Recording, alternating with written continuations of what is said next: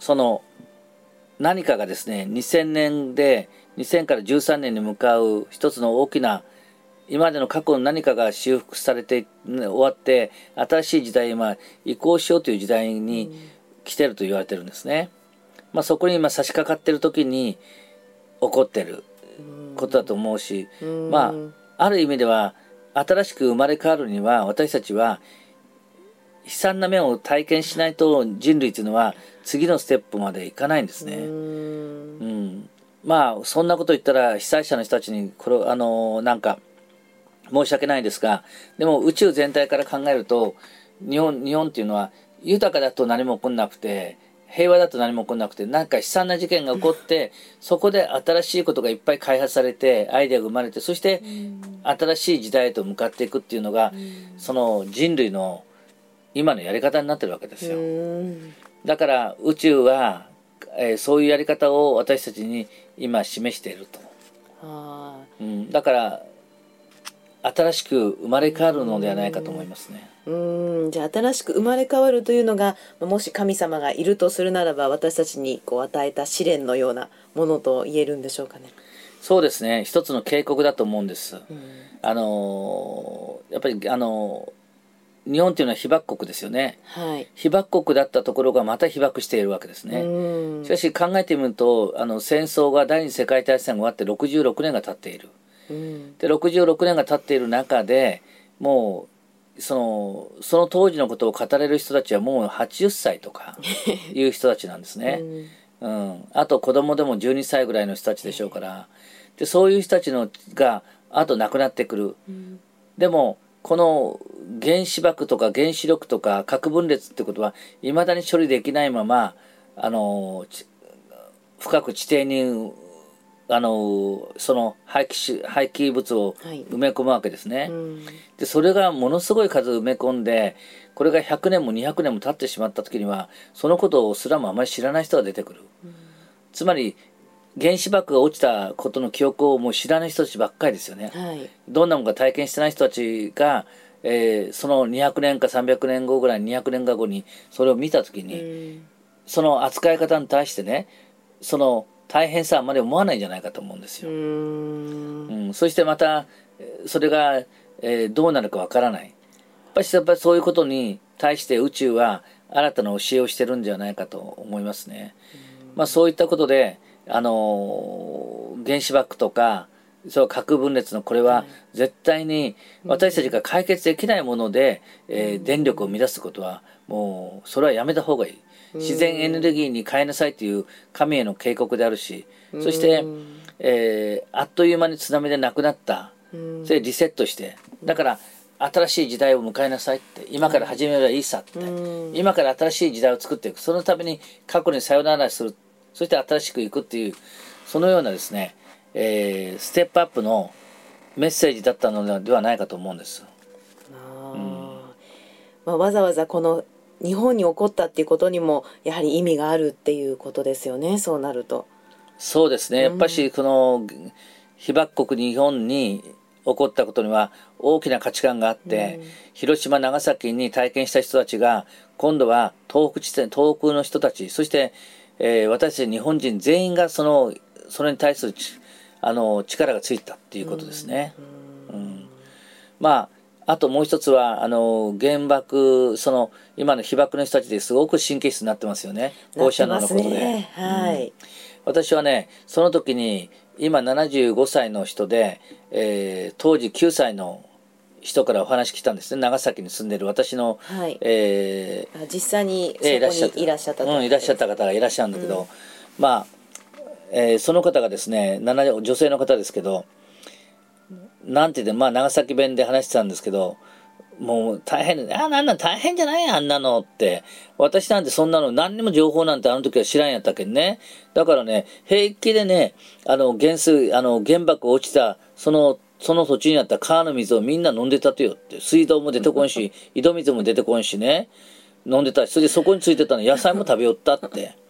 もう、被爆したところが、その原子爆が落ちた、その地で田んぼを耕して食べてきたって、でも全然平気よって。人間で強かったよって。本当に。あんなちょこちょことしてね、9歳私は。でも私は全然今でも、あの、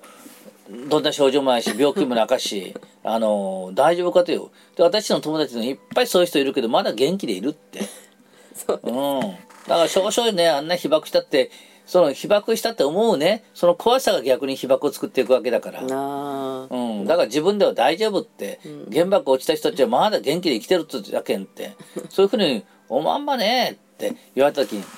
なるほど、体験者の言葉は強いなと思いました。そうですね 逆に私も、まあ、神経質になりすぎているのかもしれませんね。そうですね。うん、まあでも小さいね、えーお子さんを抱えるお母さんはやはりちょっとこの先のことを、まあ、真剣に考えているというのもあやっぱり子供はまだピュアだからね、えーうん特に抵抗もないです0歳から、えー3歳児までの間は抵抗力がないので、えー特にやっぱり避難した方がいいかもしれません。そうですねこう思うと今私たちができることって何かありますか？先生はいつも23時にこう毎日瞑想してるというふうに伺っていますけれども。そうです。もうね3月11日から瞑想を始めて2ヶ月間になるんですが、えーまあこれを1年間続けていこうと決めたんです。うん。でまたそれにも多くの方もスカイプとか、はい。また参加して大勢の方々がねやっています。それと同時にそのテープを欲しい方はこちらで CD を、えー欲しい方にはお送りしますので後でまたこちらの方に注文をあの出してもらえれば無無償でえーお送りさせていただきます、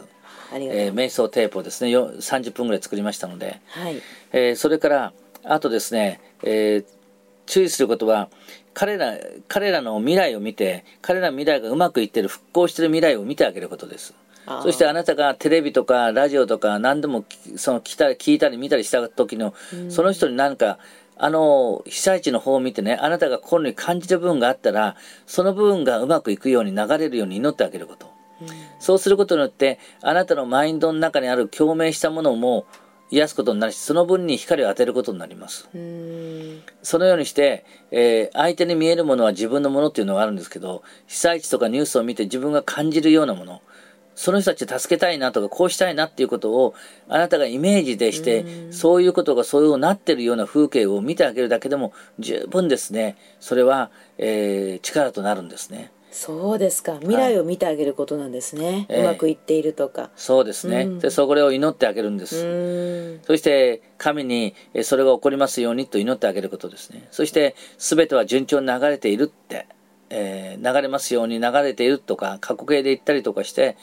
えー流れましたとか言うようにして、えー言うとその方向に行く力があると思うんです。